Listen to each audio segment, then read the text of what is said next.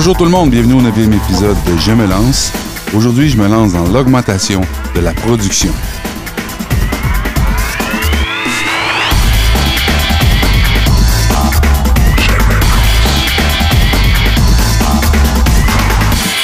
Évidemment, personne ne va au travail en se disant aujourd'hui, je vais perdre mon temps. Surtout pas quand vous êtes votre propre patron. Donc, de nos jours, le temps est très précieux. On dit que c'est la seule chose qu'on pourra jamais récupérer et puis que de toute façon, on ne pourra pas faire fructifier. Donc, une fois que le temps y est passé, il est passé, on le récupérera jamais. Donc, l'idée, c'est d'être capable de produire plus, mais de produire plus aussi en moins de temps. Pour y arriver, il faut modifier des fois quelques-unes de nos habitudes. Et aujourd'hui, je vais vous donner six exemples qui pourraient vous aider à atteindre votre objectif. La première chose que je pourrais vous suggérer, c'est de répondre à vos courriels à des moments précis de la journée. Et là, quand je parle de courriel, je peux inclure aussi euh, tout ce qui comprend médias sociaux, tout ce qui rentre dans votre téléphone, tout ce qui fait vibrer votre téléphone, tout ce qui sonne à longueur de journée. Euh, c'est très accaparant. Donc, vous êtes en train de faire un truc, le téléphone sonne, vous répondez, vous répondez à un courriel. Nous sommes de plus en plus sollicités et le meilleur moyen d'arriver à optimiser nos communications, c'est de les regrouper. Par exemple, vous pourriez vous dire, je sais pas moi, le matin quand j'arrive au bureau, c'est le moment où je vais traiter mes courriels et je vais les traiter justement à mon retour du lunch et peut-être une heure avant votre départ. Donc dites-vous que généralement, s'il y a une urgence, les gens vont vous appeler de toute façon. Les gens vont communiquer avec vous par un autre moyen, sauf évidemment si vous entendez des courriels urgents et que vous savez que ça va rentrer. Le simple fait de l'ouvrir aux heures que vous vous êtes fixé, ça va vous discipliner. Ça va prendre un peu de temps parce que votre réflexe, ça va toujours être de répondre. Mais si vous le faites, quitte à fermer votre téléphone, quitte à fermer votre logiciel courriel, ça va peut-être justement vous permettre de gagner du temps et vous allez être plus productif. Le deuxième conseil que je peux vous donner, c'est de planifier votre journée de travail. Évidemment, on a beaucoup de travail. Quand on est entrepreneur, ça n'a pas de fin. Ça n'a pas de fin parce qu'on reçoit des trucs qui font partie de notre quotidien mais aussi on a toujours des idées, on veut toujours développer des choses et ça n'a jamais de fin. On pense à notre travail en soirée, on pense à notre travail le week-end, on pense à notre travail les jours fériés, ça n'a jamais de limite.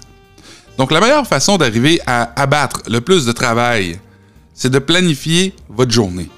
Si vous planifiez 15 minutes le matin, OK, et que vous planifiez toute, toute, toute votre journée, le plus précisément possible, et que vous vous dites quand j'aurai passé une heure sur ce dossier-là, ça devrait être suffisant, je ne veux pas passer plus de temps.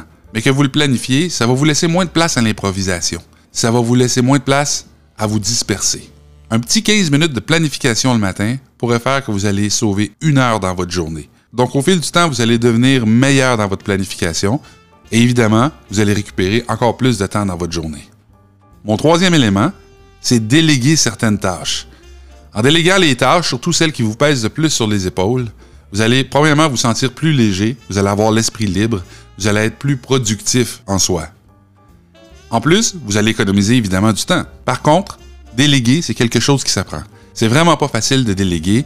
Il faut trouver les bonnes personnes, mais il faut aussi les former convenablement. Mais si vous prenez le temps d'y penser, déléguer, ça ne veut pas dire nécessairement donner des dossiers à un employé. Peut-être que vous n'avez pas d'employé. Par contre, peut-être que vous embauchez des contractuels. Et là, pensez à embaucher ceux et celles pourront vous libérer. Mon quatrième point, je vous conseille fortement d'embaucher un comptable, un bon comptable. Beaucoup d'entrepreneurs indépendants vont, au fil du temps, amasser des factures à gauche et à droite, mettre ça dans une boîte à souliers et vont voir leur comptable une fois par année pour régler tout ce qui est comptabilité. Ou encore, eux-mêmes sont capables de faire de la tenue de livre et vont passer beaucoup de temps à faire ça sur une base hebdomadaire, par exemple.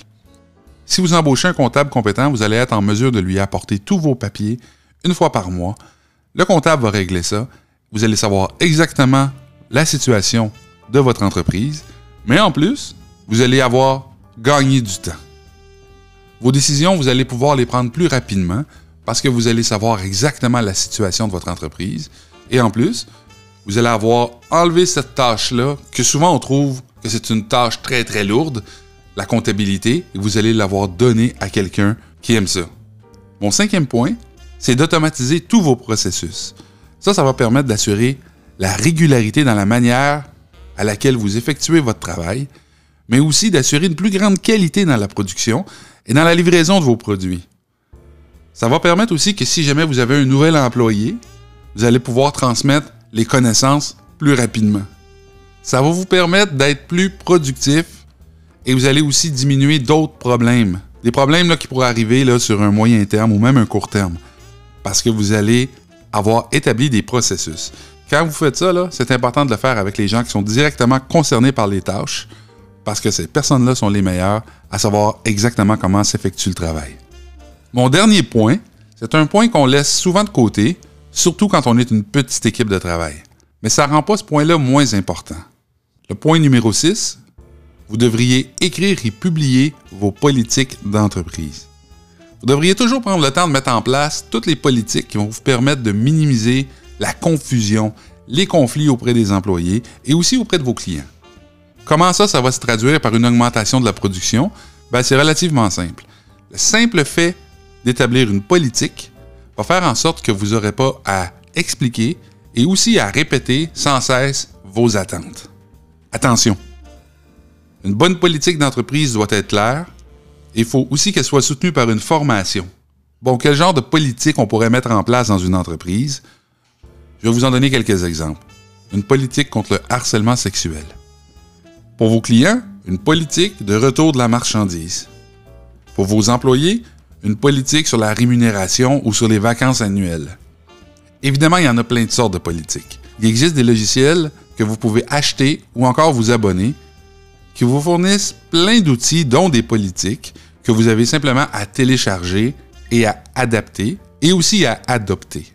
J'espère que les six conseils que je vous parle aujourd'hui vont vous allumer sur le fait qu'on peut augmenter notre production sans nécessairement travailler plus. Des fois, c'est juste de se réorganiser ou de repenser la manière dont on fait nos affaires. Ici Dominique Blais, je vous remercie d'avoir écouté Je me lance pour plus d'informations, visitez je me lance.ca.